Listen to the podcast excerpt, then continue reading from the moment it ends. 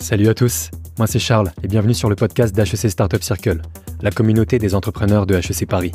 Ici, on rencontre des entrepreneurs et on discute avec eux pour vraiment les connaître. On va bien sûr parler de leur réussite, mais surtout, on va essayer d'aller plus loin, de décortiquer leur parcours, leur personnalité, de comprendre leur motivation et leur philosophie. On va en savoir plus sur leurs échecs et les épreuves qu'ils ont dû surmonter. Comment se lancer, comment se financer, comment trouver une idée et rencontrer ses associés. Et peut-être, le plus important, comment exécuter et persévérer tous les jours pour se développer. Toi aussi tu te poses ces questions? Alors bonne écoute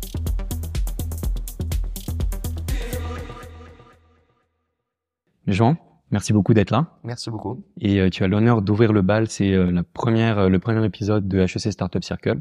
Donc du coup, Jean, tu es le CEO et le cofondateur de Collective Work. Tout à fait. Ta vision, la vision de ton entreprise, c'est de faire émerger une, comment dire, une nouvelle façon de travailler, qui est bah, des groupes de freelance, des collectifs d'indépendants. Ouais, tout à fait. Et donc en fait, tu crées, vous créez une, une plateforme euh, qui permet du coup aux freelances, aux indépendants, non seulement de constituer, de se réunir en groupe, mais également de collaborer et de s'organiser euh, autour de process euh, communs comme le devis, la facture euh, et bah, du coup le paiement en commun. Ouais. Et du coup de l'autre côté, finalement, vous aidez aussi les entreprises à externaliser des projets. C'est bien ça? Tout à fait. Tout à fait. Ok. C'est précisément ça. euh, Super. c'est difficile de mieux le- l'expliquer. Ok, parfait. Euh, bah écoute, avant vraiment de, de vraiment parler de collective euh, en soi-même, est-ce que tu pourrais un peu euh, te présenter, mais vraiment très personnellement, où est-ce que tu as grandi, qui es-tu, qui est Jean Tout à fait. Euh, donc moi c'est Jean, sans surprise. Euh, j'ai 30 ans depuis euh, un mois. Euh, et, euh, et donc j'ai fait HEC entre 2013 et 2018. Euh, avant ça, j'ai grandi dans le sud de la France. Je suis le deuxième d'une famille de neuf enfants. Euh, et euh, et puis j'ai choisi donc euh, durant mes études à HEC de d'orienter mes expériences autour du monde de l'entrepreneuriat sous diverses formes. J'ai fait un peu de start-up chez SkillUp, qui est un SaaS B2B dans la formation professionnelle. J'ai fait aussi un peu de VC, donc les fonds qui investissent dans les startups, chez Kera- Kerala Ventures, qui s'avère être le, le fonds qui a investi au tout début de Malte, euh, qui est une entreprise qu'on regarde beaucoup aujourd'hui, mais aussi de Doctolib, de, de PlayPlay ou d'Indie, qui a, le- qui a levé récemment. J'ai aussi fait un peu de freelancing euh, euh, après un rapide passage à l'école 42, où j'ai appris des rudiments de, de, de codeur euh, sur une plateforme qui s'appelle encore Crème de la Crème, qui était au départ adressée aux étudiants de grandes écoles. Donc c'est amusant, c'est mes premières rencontres avec l'univers du freelance. Puis j'ai eu la chance ensuite de travailler un an à la SNCF sur un projet tech, il en existe, de modernisation du retour d'expérience sécurité ferroviaire. En tant que freelance, En toujours tant que, non, en tant qu'alternant. D'accord, ok. Ah, c'était mon master euh, PIC. Euh, à l'issue de ça, je suis allé me, me former un peu dans le monde du conseil en stratégie. J'ai fait un peu moins de trois ans chez euh, McKinsey. Euh, période très intense, mais très intéressante par ailleurs. Et puis, euh, j'ai choisi euh, au moment du Covid de me lancer dans le, la grande aventure entrepreneuriale. Et c'est le moment où euh, j'ai lancé Collective. À côté de ça, sur le plan euh, perso, euh, donc je suis jeune papa d'une petite fille de, de 5 mois. Félicitations. Euh, j'ai été militaire dans la réserve pendant trois ans. Euh, voilà, je suis, euh, j'essaye d'être très musicien. Euh, je suis organiste et, et, et pianiste, et puis je cours beaucoup. Voilà, des, Hmm. des semis, des marathons, et la Saint-Élion dans bah, demain soir, Ah, 80 ok. km. Wow. 80 km. Ouais. Ok. Ça, ça s'annonce euh. C'est ok, bah grand programme.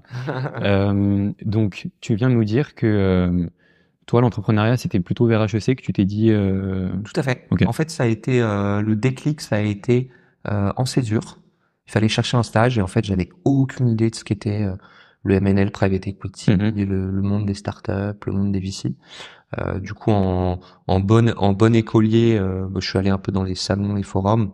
J'ai rencontré euh, j'ai rencontré les des différentes personnes du monde de l'entreprise et les gens qui me m'interpellaient le plus, qui me parlaient le plus, c'était vraiment les entrepreneurs. Pourquoi? C'est les gens qui. Moi, je, je pense avoir un tempérament assez créatif et j'adore créer des choses, lancer des choses. J'adore la prise de risque aussi, j'adore le risque. Je trouve ça, je trouve ça génial. Euh, parce que c'est ce qui paye le plus. Mhm. J'ai un profil assez peu risque averse. Euh, j'adore aussi euh, convaincre des gens. J'adore euh, attirer des gens euh, sur une vision. Donc vraiment le, le monde des startups, c'était ce qui alignait un petit peu toutes euh, euh, ouais, toutes mes zones d'appétence, toutes mes compétences aussi, perso, soft et hard. Euh, et donc c'était à peu près une évidence que je, je voulais aller là-dedans.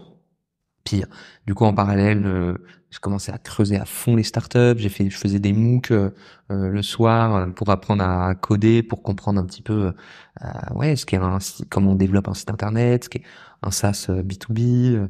Et ça, c'était pourquoi? C'était vraiment par pure curiosité ou c'était juste parce que tu, tu te disais, en fait, non, je vais devoir créer mon entreprise, je dois vraiment savoir toucher à tout. C'était quoi le C'est un peu les, c'est un peu les deux hein, en réalité. Ça, ça m'intéressait à fond et donc euh, j'étais ravi de, de, de, passer du temps à m'aguerrir et à, m'accoutumer un peu à ces sujets. Et puis j'ai senti aussi que euh, bah, c'est un truc qui se prépare mm-hmm. et donc euh, euh, faut faut faire les choix, euh, faut faire les choix aujourd'hui de ce que je veux faire demain, tu vois. Ok, très clair. Et, euh, et en fait, pour faire un tout petit peu de, de, de pour mettre un tout petit peu de lien euh, dans, dans toutes ces expériences, il s'est avéré qu'en fin d'HEC, euh, j'étais déjà euh, gagné par cette envie d'entreprendre, et donc j'ai contacté les, les VC avec lesquels j'avais bossé, donc le fonds, en leur demandant, bah, est-ce que concrètement vous pensez que c'est le bon timing pour moi? Euh, Est-ce que vous me conseillez d'entreprendre? Si oui, est-ce qu'il y, y, a des sujets qui vous semblent plus pertinents que d'autres, des sujets sur lesquels vous seriez presque prêt à investir? Euh, et en fait, euh, réponse intéressante de d'un de, d'un de, mes coachs en VC, c'est euh, bah, c'est peut-être pas le meilleur moment pour toi. Euh, euh, on t'invite à travailler deux trois ans, soit dans un cap de de strat, soit en startup pour gagner un tout petit peu en expérience, en maturité. Euh, et c'est dans ce contexte que je suis allé chez McKinsey. Aujourd'hui, je sais pas si euh, je referais pareil. Okay. Euh, enfin, je, je, suis ravi d'être passé par là, mais je pense qu'il faut il faut lancer quand on le sent, quoi. Plus que quand on le peut. Euh... Comment tu comment tu le sens? Parce que j'imagine, en tout cas, je me mets à ta place. Tu sors d'école, mm. tu as une idée, enfin, tu dois trouver une idée, tu dois trouver la bonne équipe. Ouais. Finalement, c'est beaucoup plus facile de, bah, de se glisser vers vers le salariat, vers euh, vers vers une forme d'emploi, enfin d'emploi où on va gagner en compétences et on on se dit en fait c'est pour le futur. Ouais. Mais euh, en fait il y a vraiment cette euh, bah, ce gouffre face à soi et ça peut être considéré comme un peu la solution de facilité de se dire en fait non je vais choisir. Euh, est-ce que c'est comme ça que tu le vois aujourd'hui? C'est bah, ça que tu essaies de quasiment autant de. Je suis d'accord. Hein, le, le, le salariat, le salariat, c'est la solution de facilité. Puis c'est aussi un excellent outil pour se former. Euh, euh, c'est une super école. Euh, cela étant dit, euh, il y, a, y, a, plein de voies possibles hein, pour se lancer. Euh, déjà, il n'est pas du tout exclu quand, que pendant tes études ou, ou même en fin d'études, tu as ce qu'on appelle un founder market fit. C'est mhm. j'ai une idée que j'adore, que j'affectionne, le marché demandeur, j'essaye et puis il se passe un truc. Il y a des magnifiques boîtes qui se sont formées comme ça. Payfit, Spacefill, euh, c'est des boîtes qui ont été faites, qui ont été lancées. Euh, Oversea aussi, c'est des boîtes qui ont été lancées euh, en sortie d'école mm. et qui ont, euh, euh, qui ont eu l'écho escompté assez vite. Euh, donc tout ça existe et je trouve que c'est des formidables success stories. Ensuite, moi, ce que je vois aussi beaucoup, c'est des gens qui qui se lancent dans le salariat pour pour s'aguerrir, pour apprendre des, des, des, des, des bases solides, qui sur le côté, ont un petit side project une, qui peut commencer par une newsletter, une mission de conseil, euh, un petit hmm. projet que, que j'essaye de coder le soir ou le week-end. Euh, et puis, il, peut arriver que le, le, le projet prenne et, euh, et, que ça devienne une véritable boîte. J'ai un, un, un, de mes un de mes meilleurs recrutements euh, qui, est, qui, est, parti récemment, euh, qui est venu chez Collective. Euh, et je savais que je finirais par euh, par être entrepreneur. Et puis un, jour, il m'a il m'a dit, écoute, j'ai un side project. Je dis, bah, écoute, trop bien. Enfin, euh, génial. Tu vas te former autrement. go go go quoi. Un jour, il m'a dit, j'aimerais bien le monétiser, je sens qu'il y a de l'appétit. Je lui ai dit, go, go, go, go. Puis un jour, il m'a dit, bah, je crois que j'aimerais être 100% là-dessus et je pense qu'il y, y, a une boîte à créer. Bah, je lui ai dit, mais vas-y, quoi. Euh, et donc, euh, ça peut être aussi une voie intermédiaire pour, euh, euh, pour entreprendre. Tu vois, je vais un peu revenir du coup sur comment, enfin, comment t'as évolué, le début de ta vie, etc., etc.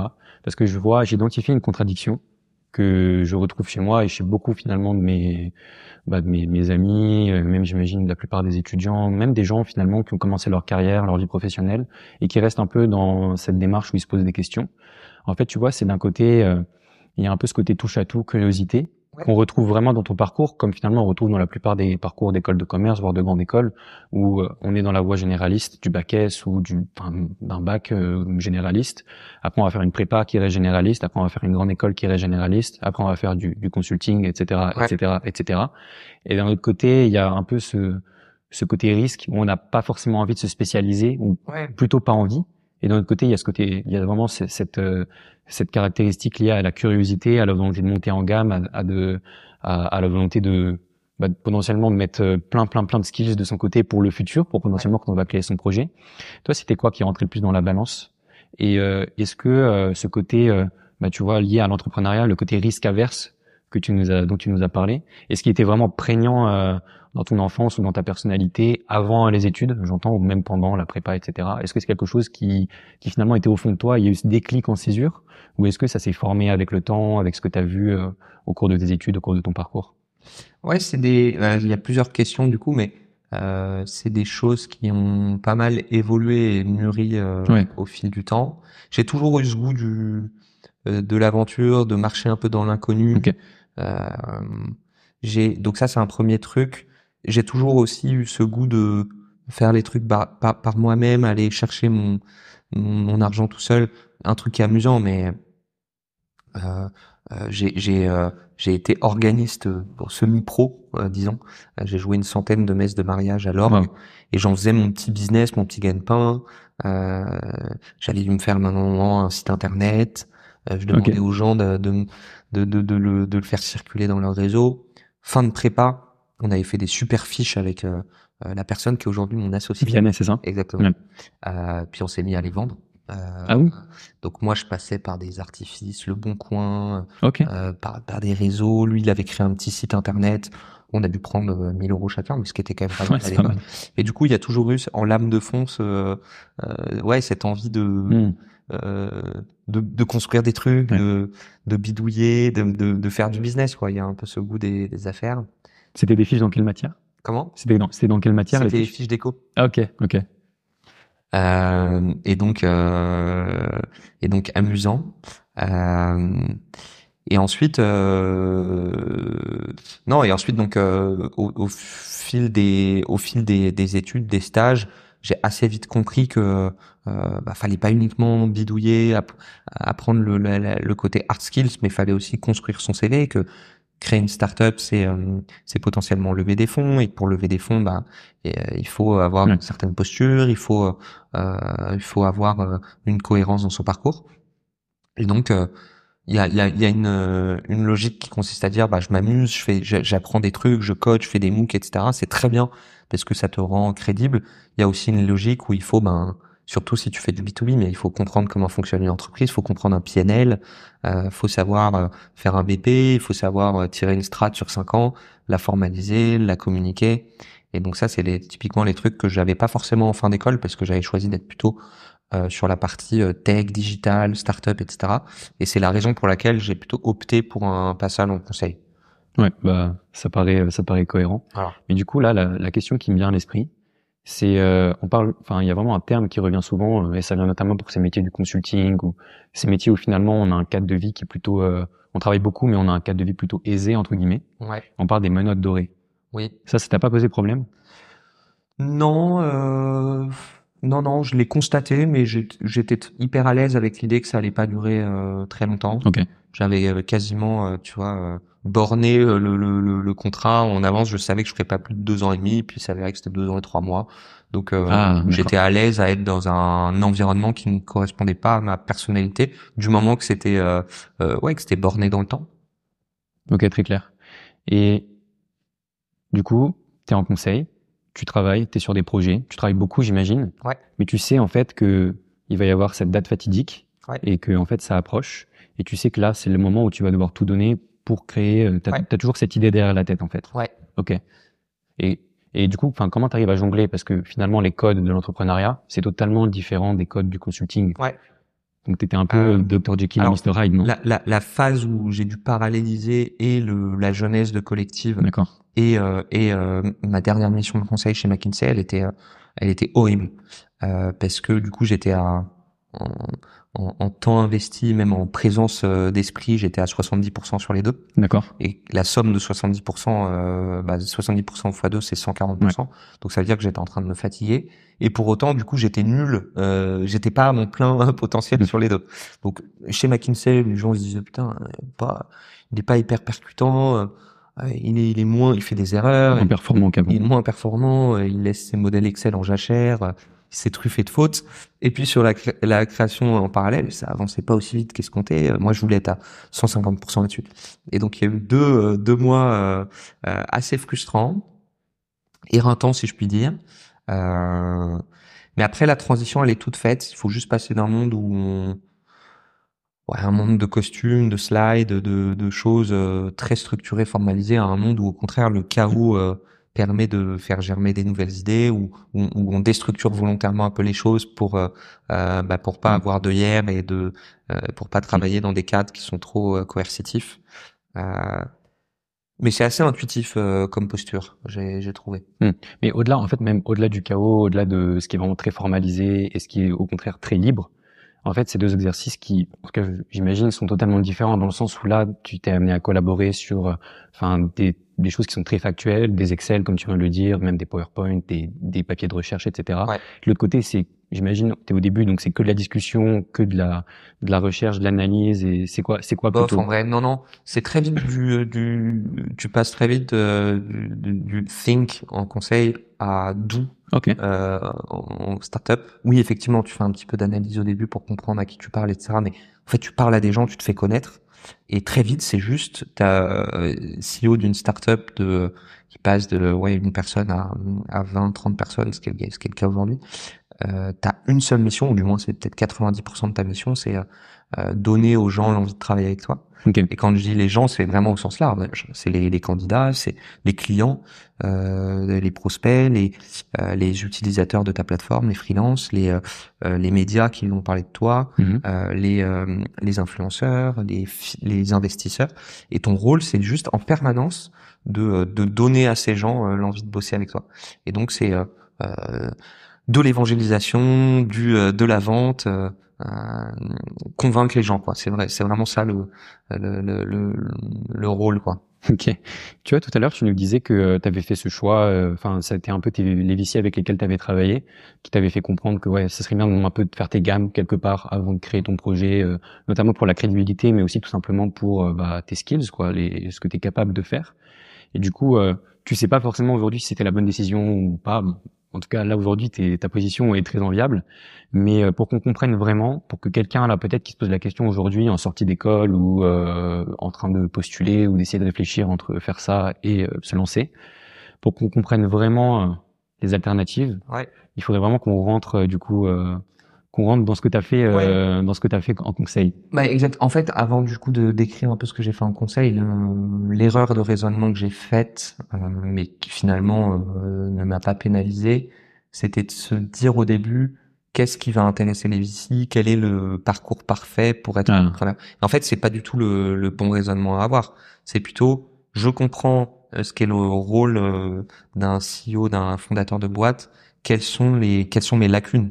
Okay. Euh, qu'est-ce qui me manque pour faire ça, quoi?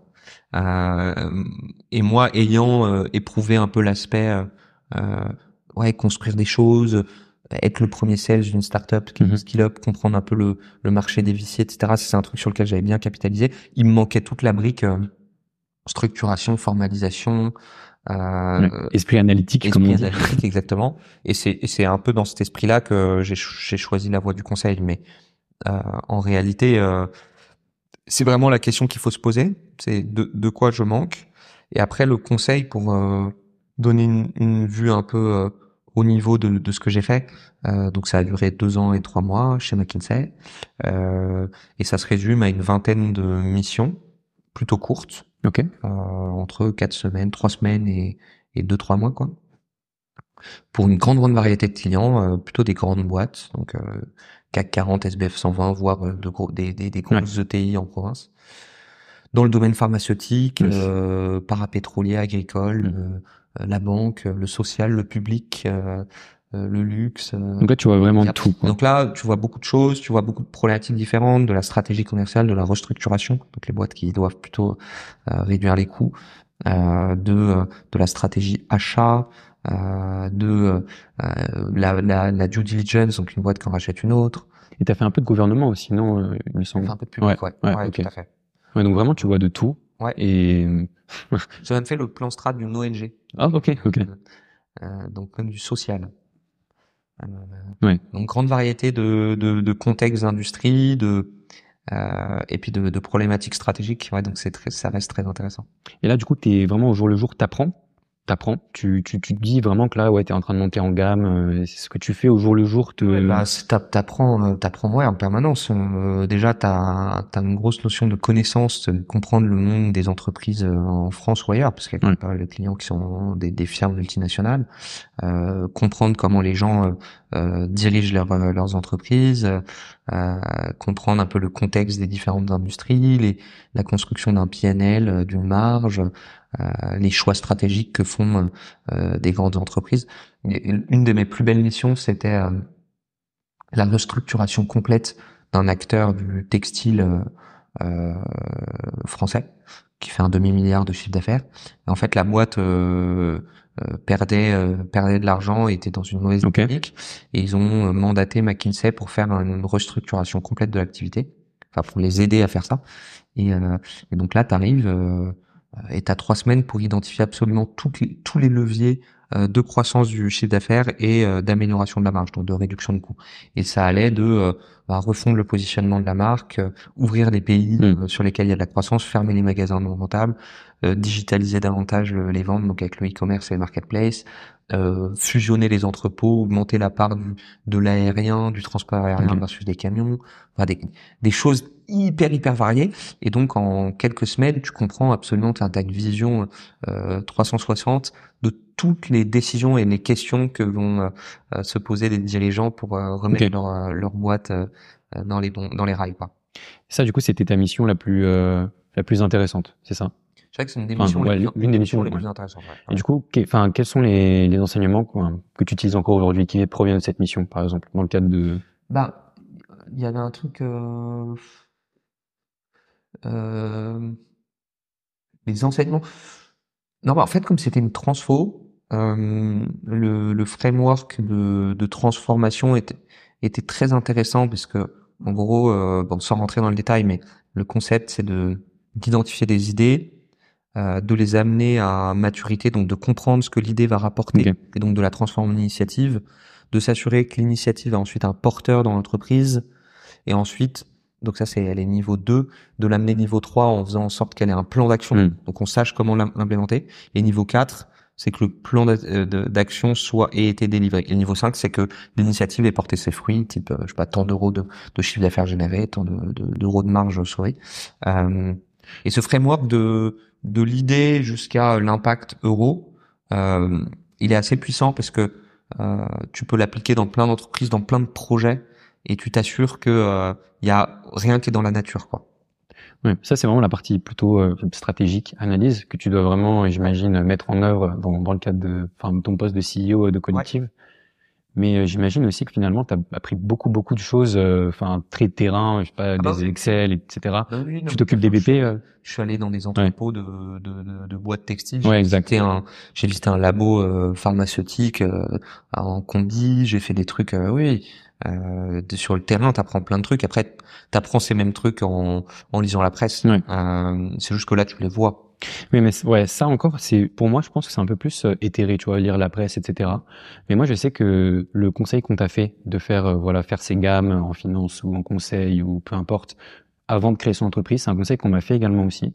Et moi, c'était plus pour le côté euh, vraiment côté analytique, savoir faire des BP, savoir se débrouiller avec Excel, savoir faire, enfin, des présentations, être une machine entre guillemets. Ouais. Est-ce que ce côté, que c'est sûr tu l'as développé en conseil. Est-ce que ça t'aide aujourd'hui dans ton travail? Est-ce que tu ressens vraiment des fois tu es là, tu es, sur Au début pas du tout. OK. Euh, au début pas du tout sauf quand il faut lever des fonds et ah, euh, vraiment euh, structurer. Les hard skills pas trop. Maintenant un peu plus parce que on commence à être plus gros et donc il y a un peu des logiques de budget, de trajectoire financière, d'analyse euh, de données, etc., de segmentation. Enfin, il y a, y a, beaucoup de, de, sujets que je retrouve, mais au début pas du tout. Par contre, au début, ce qui aide beaucoup, c'est plus euh, euh, les, les soft les soft skills que tu apprends chez McKinsey, donc les, communiquer de manière euh, pyramidale, euh, communiquer de manière top-down, commencer par les, les grands axes avant d'aller dans le détail, l'organisation de ta pensée, euh, le concept d'être euh, qui, qui, est très puissant chez McKinsey, mais d'être ici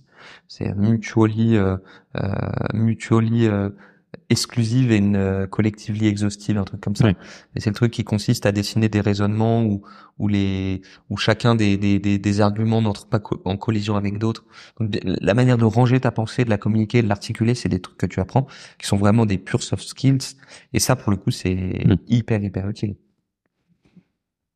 Super intéressant. Mais du coup, en fait, Là, c'est parfait, parfaite transition pour euh, parler un peu de ton rôle, du coup, à Collective. Mais j'imagine, en fait, enfin, tu viens un peu le dire en filigrane, c'est que ce rôle, il évolue constamment. Et tu t'adaptes, en fait, constamment avec la taille de l'entreprise, avec les différentes problématiques. Et du coup, euh, bah, tu nous as un peu parlé au début, vers la fin, quand tu étais à 70% sur McKinsey, 70% euh, euh, sur Collective. C'était pendant le Covid, non, c'est ça? Ouais, un peu après, ouais. Un peu après, ok. Est-ce que tu pourrais nous, nous expliquer un peu quel est ton, qu'est-ce que tu fais là pour Collective? Comment, Enfin, comment comment comment ça s'évolue? Comment tu arrives à mettre en forme un peu le début de l'entreprise dans laquelle dans, dans, laquelle on est aujourd'hui? Ouais, c'est c'est intéressant. Tout tout tout c'est un processus très très itératif. Euh, mais le cheminement, c'est euh, c'est évident que je veux monter une boîte. Euh, c'est évident que je veux le faire avec un avec un associé. Hmm. Euh, du coup, je, je contacte euh, mon pote de prépa euh, avec lequel je me voyais bien faire ça. On identifie ensemble les sujets qui nous font kiffer. et là-dedans, il y a le future of work, le, le la, la, freelance economy, tous ces trucs-là. On les regarde de près. Vianney travaille aussi? Ouais, exactement. Ok. Et du coup, lui, il est aligné sur toi. Lui aussi veut se lancer. Il n'y a pas de sujet. Bien sûr. Ça, on passe pas mal de temps à ça, à bien lister nos idées, nos boîtes, etc. Euh, on identifie une, une, une tendance enfin très porteuse sur le autour du, du freelance, du travail indépendant. Et donc là, on va un cran plus loin, on essaie de comprendre, tu vois, euh, ce dont les, les freelances ont besoin, ce dont ils ont envie. Et à ce moment-là, on rencontre un, un investisseur qui s'appelle Founders, qui réfléchit aussi beaucoup au sujet, avec un prisme un peu plus euh, portage salarial, euh, amener aux freelances la, la, la sécurité de l'emploi, le chômage, la maladie, ces, ces éléments-là. Euh, avec aussi cette idée de les, les, les, les, rendre, euh, tu vois, plus forts en équipe. Euh, et nous, on, est, on, on, regardait aussi beaucoup le sujet de l'équipe, permettre à, à des freelances de, bah, de faire corps et permettre à des, à des entreprises de bien gérer leur freelance, mais en mode un peu plus squad, etc. Et, euh, et en fait, donc ça, on en, commence à marquer un peu l'intérêt des Founders sur ce sujet-là. On se rend compte que ça pourrait être un bon partenaire pour financer l'idée. Eux se rendent compte qu'on pourrait être un, un, bon fondateur pour euh, pour l'incarner. Et donc là, le réflexe, c'est euh, et là, je suis toujours en poste sur McKinsey, c'est de parler à des freelances à fond, les contacter, les comprendre, leur poser des questions, etc. Et là, autant sur les logiques de portage salarial, donc de sécurité de l'emploi, pas forcément très intéressé. Autant sur la logique de former des équipes, euh, travailler ensemble, là il y a une énorme appétence. Et donc euh, on commence à faire évoluer un peu l'idée euh, en ce sens. À ce moment-là, donc je termine McKinsey. J'ai eu le temps de, de mapper, aller une, trentaine de freelances qui m'avaient tous, tu vois, qui avaient tous abondé dans le sens que les, les, le fait de travailler en équipe, ça avait beaucoup de sens. Euh, et du coup, euh, là, ça m'amène euh, fin d'année 2020, début d'année 2021. On commence à avoir un début d'idée. Il y a Founders qui est prêt à qui est prêt à financer. Ben, je, je lance quoi. Je concrètement, je vais je dis bon ben, je vais commencer à vendre le truc quoi. Je vais pas commencer à le penser, mais je vais quand même commencer à le vendre. Et donc là, j'entre dans une dans une phase d'exécution éclairée par le, le, grand précepte fake it until you make it, où je vais voir des freelances, je leur dis euh, bah, si vous si vous voulez, on a plein de clients qui cherchent à bosser avec des équipes et je vais voir les clients et je leur dis euh, si vous voulez, on a plein de freelances euh, euh, qui bossent en équipe et qui vous permettent d'avoir le meilleur des mondes entre le l'agence, le, cabinet d'un côté et le freelance à l'unité de l'autre. Et là, il y a une espèce de de, de ouais de de de, de magie, d'émulsion. Euh, ça intéresse de plus en plus de freelance, ça intéresse de plus en plus de clients. On fait un vieux produit un peu cassé en no code qui permet simplement d'un côté à des freelances de s'enregistrer et d'inviter leurs potes, et de l'autre côté à des entreprises de déposer des projets pour ces équipes. Et en fait, la killer features de Collective qui a fait qu'on on a vraiment euh, euh, connu un essor intéressant, c'est euh, c'est cette fonctionnalité de je suis freelance, j'invite d'autres freelances à travailler avec, euh, avec moi. Parce qu'en fait, ce qu'on n'avait pas forcément en tête et qui est, et qui est hyper intéressant, c'est que les freelances, ils ont beaucoup de réseaux. En fait, ils ont tous des potes freelance, ils pensent à d'autres gens, etc. Et du coup, on avait des freelances. Ils disaient, mais Tom, c'est génial ce concept de squad. Ben, je vais, euh, je vais inviter 5, 10 freelances. Puis je vais former un deuxième collectif et je vais en inviter 5, 10. Et du coup, il nous, il nous fallait simplement convaincre un freelance pour en avoir 20, 30, euh, parfois euh, en bout de course. Quoi. Et du coup, en très peu de temps, le, le truc a pris des deux côtés. On a très vite eu euh, des centaines, des milliers de freelances sur la plateforme et, et, des centaines de clients de l'autre. Et voilà. Et donc l'entreprise s'est construite de cette manière-là. Et puis à un moment, on a levé des fonds, donc on a pu recruter plus de gens pour pour exécuter ce truc-là. Et et, et, voilà, c'est c'est un processus euh, continu quoi. Encore aujourd'hui, on est en train d'apprendre des choses, on teste des nouvelles idées, on pousse le produit plus loin, on, va chercher plus de clients, plus hmm. de freelance, etc. Donc tu as, dit c'était un peu du fake it euh, till you make it. Euh, c'était du low code, no code, c'est ça? Ouais. Donc concrètement, c'était quoi euh, Comment vous, vous, vous, proposiez euh, des collectifs aux entreprises et comment vous proposiez les entreprises aux collectifs? On, avait connecté plein d'outils type Make, Webflow, Zap, Airtable qui permettaient de simplement générer des, petites pages vitrines pour montrer le collectif, que le collectif remplisse lui-même sa vitrine. Ensuite, on avait des formulaires côté client pour articuler des, des besoins en projet les trucs étaient partagés automatiquement via l'email. C'était vraiment de la, bidouille, quoi. C'est du bricolage, mais ça, ça a bien marché. Bah, c'était fonctionnel, quoi. Et vous vous rémunériez déjà avec, euh... ah, ok, vous étiez un, un, enfin, comment dire, un intermédiaire, quoi, et vous preniez une commission sur le, sur le projet que vous rameniez. Ok. Ok, très cool. Alors, c'était hyper dense. Je vais juste revenir un tout petit peu en, en arrière, du coup.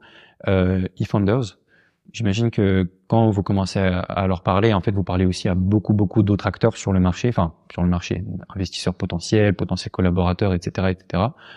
eFounders, c'est euh, un startup studio, donc c'est un modèle qui est un peu différent des investisseurs euh, classiques entre guillemets.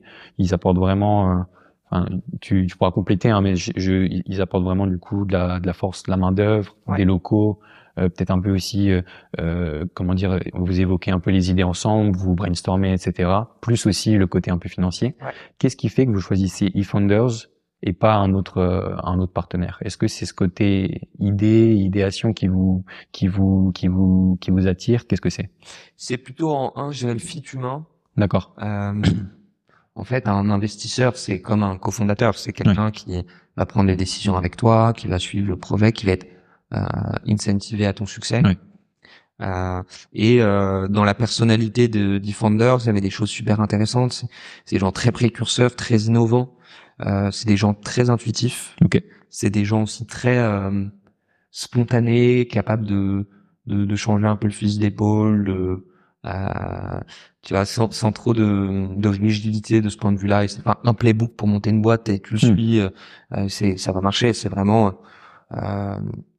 on est toujours, on a toujours les, on garde toujours les yeux ouverts, les oreilles ouvertes. Et puis finalement, collectif, c'est pas du portage, alors que potentiellement, eux, ils étaient plus sur ça au début. Toutes les boîtes euh, qui naissent euh, à travers eFounders évoluent, changent de hmm. vision, changent de prisme, etc. Quoi. Ok. Et puis j'imagine, ça c'est peut-être le cas, je sais pas, mais j'imagine que aussi il y a tout ce côté un peu euh, allumé d'eFounders. Ouais. Enfin, il me semble que vous avez des business angels, des anciens de. Ouais. Donc ça, ça doit aussi euh, peser dans la balance, j'imagine. Exactement. Ouais. ouais, ouais, ça aide beaucoup, ouais. Ok, du coup, euh, on parlait d'eFounders. Ouais. Euh, donc pendant un an, tu es avec Vianney. Ouais. Et euh, qu'est-ce que vous faites? Euh, Donc, on, un peu ce que je te disais, mais on, on, on fait le fake it until you make it. Donc, on pense à des... On va voir des freelances, on leur propose de former des équipes sur base de leur réseau. On va voir des clients, je démarche des clients de mon réseau, je leur présente les les, les, les, les, les collectifs on commence à faire un peu de business autour de ça. Et ce qui est très intéressant, c'est la construction du produit. C'est que du coup, on s'aperçoit que pour euh, exécuter une transaction entre un collectif de trois personnes qui n'a pas d'entité juridique et, euh, et un, une entreprise, bah, il faut penser à un devis commun, un outil pour faire un devis commun, une facture unique. Euh, il faut penser à des à des choses euh, de, de, de, dans ce dans ce goût-là. Et du coup, c'est en faisant c'est en marchant qu'on dessine un peu la logique du produit. On comprend que il y a des sujets de TVA, il y a des sujets de euh, de TJM, il y a des sujets de euh, de statut du freelance. Est-ce que c'est un entrepreneur? Est-ce qu'il est en SASU Est-ce qu'il est en maison des artistes? Donc on commence à dessiner vraiment le, le produit euh, autour de ça. Puis on, a, on commence à ajouter des briques contrats. Euh, et, et c'est au contact des clients et des freelances qu'on qu'on dessine le produit. Et est-ce que les responsabilités qui sont départagées entre toi et Vianney, et plus tard Paul qui va rejoindre en tant que CTO. Est-ce qu'elles sont vraiment euh, départagées de façon claire et précise ou vous êtes un peu sur chacun Ok. Parce que euh, on est euh, très, on est complémentaires. Ok. Et on est alignés. Elles sont poreuses parce que on, on, intervient, on cède sur nos sujets. et elles sont pas irréversibles. C'est-à-dire que il s'est passé des choses depuis le début. Euh, euh, il y a des sujets marketing qui sont plutôt repartis euh, chez Vianney. Il y a des sujets opérations qui sont venus chez moi. Ok, je comprends. donc c'est c'est des choses qui évoluent, mais directionnellement c'est le, enfin ça correspond bien à nos, à nos hmm. forces et nos complémentarités. Et quel type de responsabilité vous avez pu donner un peu aux équipes de eFounders qui pouvaient vous accompagner? Sur, il me semble que le recrutement. Pas, pas vraiment de responsabilité du coup, mais plutôt du support. Ouais, c'est ça exactement. C'est nous qui avions la, euh, la responsabilité, donc les, les, la prise de décision, etc. Par contre, on s'appuyait beaucoup sur leurs équipes euh, produit design, ok, recrutement et com. Voilà, c'est ça, produit design, recrutement, com. Ok, très clair. Super. Euh, enfin, tu vois là, ce qui, ce qui me vient un peu à l'esprit, ça serait euh, de comprendre. Euh, bah, si j'ai bien compris, Paul, il est venu un peu après. Vous avez besoin d'un, enfin, un moment, voilà, comme la plupart des startup tech, vous avez besoin d'un CTO, donc un Chief Technology Officer, quelqu'un qui va vraiment euh, s'occuper du, du, produit, de la technologie qui est sous-jacente à votre à votre plateforme. Mais aussi, au début, vous avez fait en low code, en no code. Aujourd'hui, il y a des startups, des startup tech qui ont un produit qui est vraiment pas mal poussé, qui sont en no code. Est-ce que c'était envisageable pour vous finalement de rester sur ce format? Ou c'était compliqué? Non, c'était compliqué parce qu'on on fait un produit qui n'existe pas euh, et c'est un c'est notre actif, tu vois. Ok. Euh, donc non, non, il fallait qu'on crée notre propre chose. Ok, très clair. Ouais. Pas être tributaire de d'un outil d'une techno qui, qui ne t'appartient pas. Ok.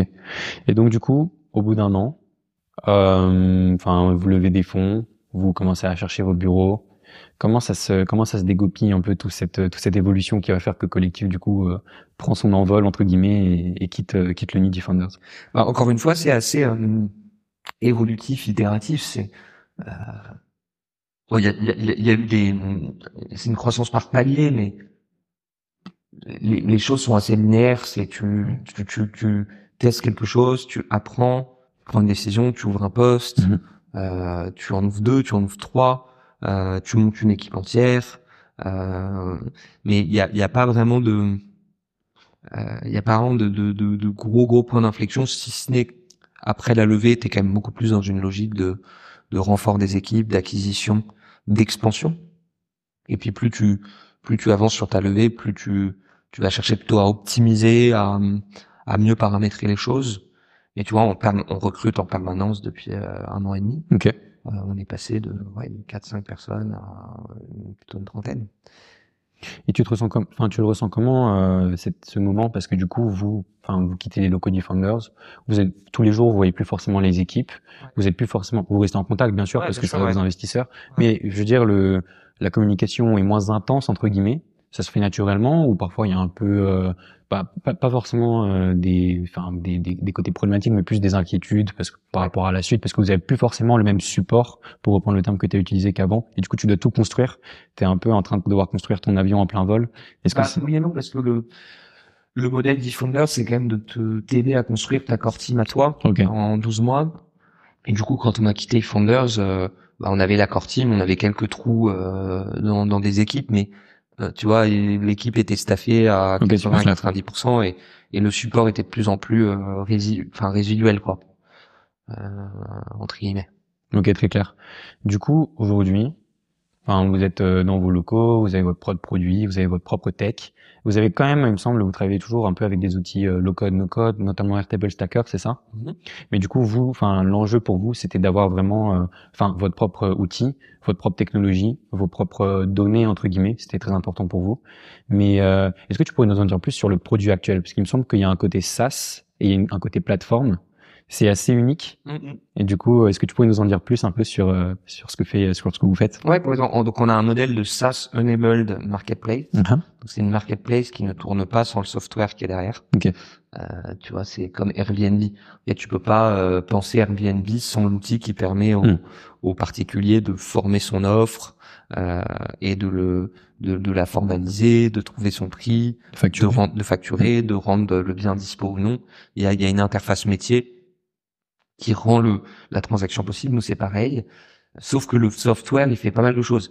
Il permet à un freelance de former un ou plusieurs collectifs ou de demander un rejoindre, de le mettre en avant, de le décrire dans une vitrine avec un manifeste, des expériences, une offre de service. Euh, lui permet aussi de faire un devis commun en mixant des jours hommes, des heures hommes, euh, des livrables, des échéances, des prix, etc. de manière assez euh, paramétrable.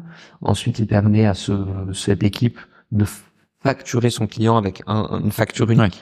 Donc de pas envoyer cinq factures différentes, mais d'en envoyer qu'une qui concatène euh, les infos de chacun. Euh, en miroir, de n'avoir qu'un seul paiement à faire pour le client avec un IBAN, euh, un seul IBAN, euh, et de gérer aussi toute la partie suivi de la mission, contractualisation. Ok, très clair. Donc ça, c'est ce que fait le produit. Ce qui est intéressant dans le modèle, c'est qu'on a, en fait, on a, on a un peu deux euh, modèles. On a un modèle de SaaS Enable Marketplace et on a un modèle de SaaS, mais c'est le même SaaS. Là qu'aujourd'hui, on a à peu près la moitié du flux financier de la plateforme, donc du, du flux de mission euh, qui passe par le marketplace. Donc c'est des clients qui déposent leur projet sur Collective Et qui vont faire appel à un collectif. à des, des collectifs. Ça, c'est la marketplace, c'est la moitié du, du flux de mission qui passe sur la plateforme. L'autre moitié, c'est les freelances qui importent leurs propres clients dans la plateforme pour bénéficier de cet outillage. Et donc là, n'y a plus de notion de marketplace, parce que le marketplace, c'est quand un- une offre et une demande se rencontrent. C'est euh, vraiment du SaaS qui permet au, au collectif de, de gérer son activité. Et si j'ai bien compris, toi en fait tu te rémunères que sur euh, les missions euh, qui, qui viennent de la plateforme, c'est ça Et le SaaS du coup, enfin j'imagine que l'idée c'est vraiment d'en faire un outil euh, indispensable pour les freelances. Exactement. Et euh, est-ce que tu, enfin aujourd'hui c'est une forme presque de produit d'appel on pourrait dire Ouais. pour euh, te monétiser sur le sur la sur la partie plateforme. Ouais, exactement. Mais est-ce qu'un un jour tu comptes euh, quand tu auras la force de frappe ou la, la taille nécessaire euh, sur ce SaaS, le, le monétiser, en faire quelque chose? Oui, bien sûr, ça Ouais. fait partie des réflexions qu'on a.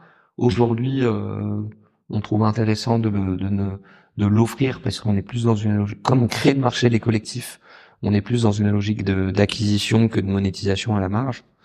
Euh, c'est aussi un formidable outil marketing parce que les, les collectifs qui l'utilisent sur leurs propres clients bah, font connaître collective à des entreprises qu'on connaissait pas. On s'est par exemple rendu compte que tu avais un collectif de géomètres qui facturait Eiffage euh, à travers collective. Ouais. C'est des éléments euh, très intéressants à avoir en tête. Euh, et demain, oui, c'est tout à fait possible que euh, euh, que ce soit un- une source de monétisation aussi. Ah ouais, on y réfléchit. Et j'ai compris ce côté un peu branding. Enfin, du coup, vous apportez euh, aux freelances le- le- la possibilité de se former en groupe, d'avoir un branding commun, d'avoir des cas d'usage, etc., etc. Qu'est-ce que vous leur, leur- qu'est-ce que vous leur apportez en plus? Parce que du coup, j'imagine qu'il y a un, un peu un côté solitude que vous avez vraiment Ouais. perçu au début pour créer le projet. Est-ce que ça vous ressentez Est-ce que vous avez l'impression d'avoir un vrai impact là-dessus? Qu'est-ce que, enfin, qu'est-ce que, quel retour est-ce que vous avez par rapport à ce produit? Comment vous l'améliorez au jour le jour? Ouais, bah, en fait, il y a un peu trois grands axes. On, a, on amène au collectif, euh, je dirais, euh, euh, des outils Ouais. du pro. Et donc ça, c'est le product dont j'ai parlé, le software. On amène au collectif du business. Jusqu'aujourd'hui, tu as 2000, euh, 2000 entreprises à peu près qui, qui ont déposé des, des missions. Euh, et ça, ça va de, de la grande, de la grande boîte comme Carrefour, euh, euh, le CNRS ou des assureurs, tu vois, jusqu'à euh, des petites startups, des PME, la fondatrice du mouvement Les Gilets Jaunes, Mm. qui fait des peluches géantes, des gilets pare-balles, Ok. des restaurants, euh, des, des écoles, etc. Donc on amène, si je récapitule, du software, des outils, du business et un truc que j'appelle de la communauté. Mhm.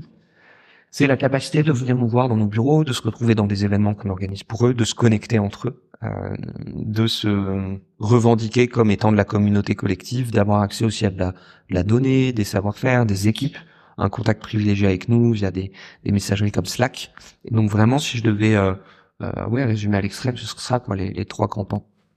Et ça, enfin, pour le coup, c'est hyper intéressant euh, des, enfin, de les rassembler un peu. Moi, même, moi, j'avais été dans un, dans un événement, euh, dans un WeWork où il y avait plein, plein d'indépendants qui s'étaient réunis. Et du coup, j'en faisais, j'en faisais partie. Et, euh, on a entendu même plus d'une fois le, le nom de la boîte collective ah être prononcé. Euh, mais euh, je sais pas si tu le ressens ça, parce que finalement, c'est les gens vraiment avec qui tu es au contact au jour le jour. Mais j'ai ressenti personnellement beaucoup d'inquiétude. Euh, parce que d'un côté, en fait, les freelances, il y en a de plus en plus. Je crois que l'année 2023, c'était l'année où il y a eu le plus gros, le plus gros boom en termes de création d'auto-entreprises, de micro-entreprises, etc., etc. Mais d'un autre côté, avec l'arrivée de l'intelligence artificielle, euh, il y a beaucoup de questions qui sont en train de, enfin, d'émerger. Euh, quel va être le futur de mon travail? Comment je peux essayer de m'adapter à toutes ces nouvelles technologies? Est-ce que tu le ressens ça? L'inquiétude moyennement, l'impact oui. Euh, l'impact, je le vois. Hein, ça, ça change un peu la nature des, des, des missions sur lesquelles euh, les clients nous sollicitent. Il y a peut-être un peu moins de création de contenu, de gestion de process. Par contre, il faut penser ces outils euh, d'intelligence artificielle, il faut faire des pilotes euh, Gen AI, euh, etc. Et du coup, oui, peut-être qu'on fait moins appel à de la pure capacité de production, mais on fait appel du coup à des prompteurs, des pré-prompteurs, des gens pour penser les choses, pour penser les strates de production, etc. Et donc, c'est un, peu cette grande loi en économie qui est la destruction créatrice, mais c'est des grandes ruptures euh, qui font apparaître des nouveaux, euh, euh, des nouveaux rôles, des nouveaux métiers, qui détruisent peut-être des choses, mais qui en font, qui en créent autant voire plus. Et le, le, le tempérament plus optimiste euh, de, de, de, ma personnalité, enfin dirait que c'est aussi une formidable opportunité pour rendre les gens plus productifs, plus efficaces euh, Est-ce que tu penses mettre euh, du coup des potentiellement des features dans, dans ton SaaS qui peut rendre euh, aider les, les freelances pour Ah bah on en a déjà. Hein. Ah d'accord, ok. Euh, on a des features de, de oui, oui de recommandations, ah, de scoring, super, euh, hyper lié, euh, hyper intéressant à, l'IA. Demain peut-être qu'on pourra faire de la recommandation de pricing en temps réel. Euh, L'avantage de notre outil, c'est que, enfin de notre plateforme, c'est qu'elle digère beaucoup beaucoup d'informations et de données, et donc il y, a, il y aura des choses intéressantes à faire de ce point de vue-là. Et puis finalement, en fait, euh, la donnée avec votre donnée, vous faites un cercle vertueux dans le sens où vous savez comment pricer tel truc. Bien sûr. Et ouais, ok, hyper intéressant, hyper intéressant. Et euh, alors, la plupart des freelances avec qui tu travailles, c'est des gens qui sont dans les métiers de l'information, donc euh, généralement c'est un choix pour eux de le freelance et ils en sont très heureux. Euh, c'est pas vraiment euh, quand on parle d'ubérisation, euh, ça c'est très mal regardé surtout en France, mais dans la société le freelance généralement c'est pas forcément quelque chose qui est, qui est bien vu ou c'est très critiqué. En tout cas le statut en lui-même. J'imagine que tu as dû faire face à, tout est relatif, mais j'imagine que as dû que collective l'idée en elle-même a dû être critiquée par certaines certains types de personnes ou certains euh, certains organismes. Toi, comment tu te situes par rapport à ça? Comment tu vois un peu le futur du freelance, du freelancing? Parce que moi j'ai l'impression qu'il y a vraiment cette euh, ce gouffre entre d'un côté les gens pour qui c'est un choix et ils sont vraiment épanouis dans ce qu'ils font et c'est plus les métiers de l'information qui vont justement faire appel à ton SaaS et de l'autre bah voilà ceux qui ont vraiment pas trop le choix mais qui bah il faut faut trouver du boulot et du coup c'est c'est seulement sur des types de plateformes où on peut en trouver etc. Ouais en fait nous on n'est pas trop exposé à ces débats là parce que euh, on est vraiment sur des métiers de prestation intellectuelle. Oui, c'est ça. Euh, col blanc. On n'est pas du tout sur les métiers euh, d'intérim, de, euh, tu vois, des métiers de, de typiquement de d'indépendants euh, dans la logistique, dans le transport. Exact. Euh, prestation plus artisanale. Donc c'est vraiment, on, a trois jambes. On a une jambe tech, product, data, uh-huh. 40 ouais 50% même des freelances. On a une jambe marketing digital comme digital design, 30%, et on a une jambe business consulting avec des anciens de Mac, BCG. Donc on est, on est, euh, euh, enfin les freelances euh, de collectif généralement sont par choix vivent mieux que des salariés. Euh, et donc on n'est pas du tout exposé à ces à ces débats. Est-ce que tu penses que c'est une tendance, enfin je sais que tu penses ça, mais c'est vraiment pour selon toi une tendance qui va s'accentuer? Et si oui, dans quelle jambe selon les jambes que tu viens de me dire, ça va être le plus fort. Parce que tu vois, typiquement, là, la jambe la plus euh, faible, entre guillemets, c'est celle du consulting pour l'instant. Ouais. Mais c'est vraiment une tendance qu'on voit, par exemple, là, il y a quelqu'un qui a créé une entreprise pour les banquiers d'affaires, où c'est des banquiers d'affaires indépendants qui vont euh, potentiellement aider des projets, etc. quelle est la jambe selon toi ou enfin le, type de freelance qui va le plus euh, se répandre? En fait, ça évolue en permanence. Euh, c'est ça qui est intéressant. Euh, L'an dernier, on avait énormément de collectifs blockchain Web 3, on en a euh, quasiment plus. Hmm. Euh, L'an dernier, on avait aucun, quasiment aucun collectif ou très peu de collectifs sur les sujets de Gen AI. Aujourd'hui, on en a qui se créent toutes les semaines. Donc le, le, la, la, résilience du modèle, c'est que bah, l'offre suit la demande du marché, quoi. Donc c'est l'offre, du coup, c'est les entreprises qui ont besoin de missions et en fonction de ça, des collectifs vont se créer ou c'est C'est un peu les deux. D'accord, c'est un peu les deux. Mais euh... non, je serais pas étonné qu'à terme euh, il y ait beaucoup plus de collectifs dans le monde de l'intelligence artificielle, de euh, euh, même de, euh, du monde de, de l'hardware, parce qu'il y a des énormément de projets financés euh, autour de la de, de l'amélioration de, de, de l'empreinte carbone, des sujets autour du climat, des sujets autour de la santé, avec beaucoup d'investissements en, en, hardware. Donc je serais pas du tout étonné qu'il y ait plus de métiers autour de ça. et moi, le, le futur que je vois, il est euh, il induit davantage de porosité entre euh, le salariat d'un côté et le freelancing de l'autre. Hmm. J'imagine que dans 5-10 ans, bah, les, les talents euh, dans l'ère du numérique pourront travailler sur plusieurs projets en parallèle, être en CDI deux trois jours par semaine, avoir des projets sur le côté en collectif ou en freelance, euh, et travailler de manière beaucoup plus autonome et, euh, euh, et volontaire sur les projets. Et c'est ça finalement, selon toi, du coup, le vrai plus de l'indépendance du freelancing par rapport au salariat classique, c'est ce côté autonomie, indépendance, choisir ses projets, choisir ses équipes? Ouais. Exactement. Et on y est déjà euh, plus aux États-Unis. Exactement. Plus de, de, de talents start-up qui ont par ailleurs des projets, qui ont, ils facturent des projets en freelance sur le côté. Euh, et c'est beaucoup moins binaire. Et je vois d'ailleurs où il y, a, il y a de plus en plus d'entreprises où les où les, les, salariés ont le droit de faire quelques missions à travers collectif ou en collectif. Euh, ce qui est aussi un levier intéressant pour l'entreprise, c'est comme ça qu'elle reste apprenante, en permettant à ses talents de s'exposer à d'autres réalités, d'autres d'autres besoins, d'autres sujets. Quoi. Et c'est bah c'est parfait que tu parles des États-Unis parce que justement euh, euh j'ai écouté euh, il y a très peu de temps euh, Naval Ravikant, c'est du coup un, peu un philosophe de la tech. Et lui il parle du future of work. Et il imagine le future of work comme en fait du coup des prestations intellectuelles. Du coup chaque personne va être amenée à proposer des prestations intellectuelles à des entreprises, à des organismes, mais lui, il met vraiment l'accent sur la versatilité. C'est-à-dire que moi aujourd'hui, demain, euh, je peux soit faire du coding, soit du produit, soit euh, soit de, la stratégie, etc. Mais du coup, c'est euh, c'est pas antinomique, mais euh, tu vois, le collectif, c'est vraiment une team, un branding, des use cases ou est-ce que, par exemple, un freelance chez toi, il peut vraiment avoir une multitude de teams sans que ça lui porte préjudice à une team en particulier En fait, même Naval dit euh, I, see, I see the future uh, with thousands of people uh, working on the projects they want.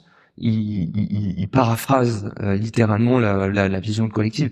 C'est juste que la, le, le, collectif tel qu'on l'envisage et tel que tel qu'on le fait évoluer, c'est pas quelque chose de rigide, de fixe, qui est tributé D'accord. un nom. C'est demain, tu changes le nom de ton collectif, tu ajoutes une personne, tu en sors une, tu crées une nouvelle personne, tu crées un deuxième collectif, un troisième à la volée. On a de plus en plus de collectifs qu'on appelle des flash teams. C'est des collectifs qui se créent, qui disparaissent euh, ah. euh, aussitôt le produit terminé. Donc euh, non, non, la réalité de du collectif, c'est que c'est quelque chose qui est complètement. J'aime beaucoup la notion aux États-Unis. On parle beaucoup d'élastic team et c'est ça, une Elastic Team, c'est une petite équipe euh, de gens qui se choisissent, qui se cooptent, qui veulent bosser sur le même sujet, et puis ça s'élargit, ça se diminue euh, selon les, les, besoins, quoi. Et du coup, si aux États-Unis c'est c'est vraiment bien implanté, est-ce que, enfin, quels sont un peu tes, tes projets en termes d'internationalisation? Comment comment t'envisages le futur par rapport à ça? Bah, on a envie d'aller à l'international. On n'est pas encore euh, euh, on n'est pas encore complètement décidé sur euh, le, la géographie et où, où est-ce qu'on ira. Ok. Ok. Et du coup, au-delà, enfin, à côté de l'internationalisation, quels sont les next steps en termes de, euh, bah, je sais pas, roadmap, produit, euh, je sais pas, même vertical, stratégie, je sais pas. Qu'est-ce que, qu'est-ce que tu vas nous, bah, qu'est-ce que tu nous prépares? Alors, on est toujours animé par ce rêve de faire émerger, comme tu l'as dit, et d'organiser à l'échelle une nouvelle forme d'entreprise de, de, de service, un nouveau modèle de collaboration. là, à court terme, il y a trois axes autour desquels on, on, on travaille.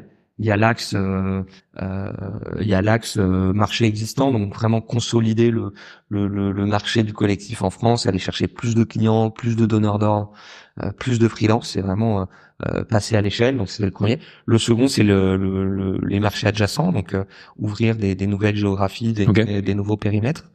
Et ça donc c'est c'est un, un sujet sur lequel on réfléchit. Et le troisième c'est l'axe produit. On a créé beaucoup d'outils pour les freelances on aimerait aussi créer des choses pour les clients, permettre aux entreprises peut-être de former elles-mêmes leur propre squad avec des freelances qui sont peut-être déjà dans l'organisation ou pour partie. Euh, et donc ça, c'est aussi des réflexions qui nous animent. Ok, super. Du coup, là, on va arriver sur les dernières questions. On va, on, va, on va finaliser. Euh, J'aimerais te demander, Jean, euh, comment tu te ressources aujourd'hui? Tu nous as parlé de sport, de musique. Euh, j'ai vu d'ailleurs que tu avais fait le, le semi de Boulogne. Mhm. Donc comment tu te ressources aujourd'hui? Tu as beaucoup beaucoup de, de, choses à beaucoup beaucoup de responsabilités sur tes épaules, beaucoup de choses euh, avec ta famille, avec ton nouveau-né. Comment tu fais pour un peu euh, bah, garder la tête sur les épaules entre guillemets? Euh, Je sais pas. non non, mais si si il y a le sport qui est une composante. Il y a l'équilibre vie pro vie perso qu'en est une autre. C'est important de savoir bien cloisonner et de savoir euh, quitter le boulot euh, au sens propre quoi. Ok, donc toi tu mets ton portable en mode avion et tu réponds plus à partir de je sais pas. Je suis pas là mais ça, c'est potentiellement un axe à, investiguer. Euh, la lecture. Euh, tu lis quoi continue, Je lis tout, du roman, des essais. En ce moment euh, En ce moment, je lis un, un livre euh, sur les sales qui s'appelle The Sales Acceleration Formula. Ah ouais. Très très business. Ouais. C'est Guillaume Maubèche qui le recommande souvent. Euh, mais enfin, du coup, il est sur ma liste grâce à lui typiquement. Mais ok, ok, très cool. J'alterne des lectures euh, romanesques, euh, des, des, des, plus des essais, euh, même des livres de d'anthropologie. Euh, J'essaye de varier un peu mes plaisirs dans ce sens.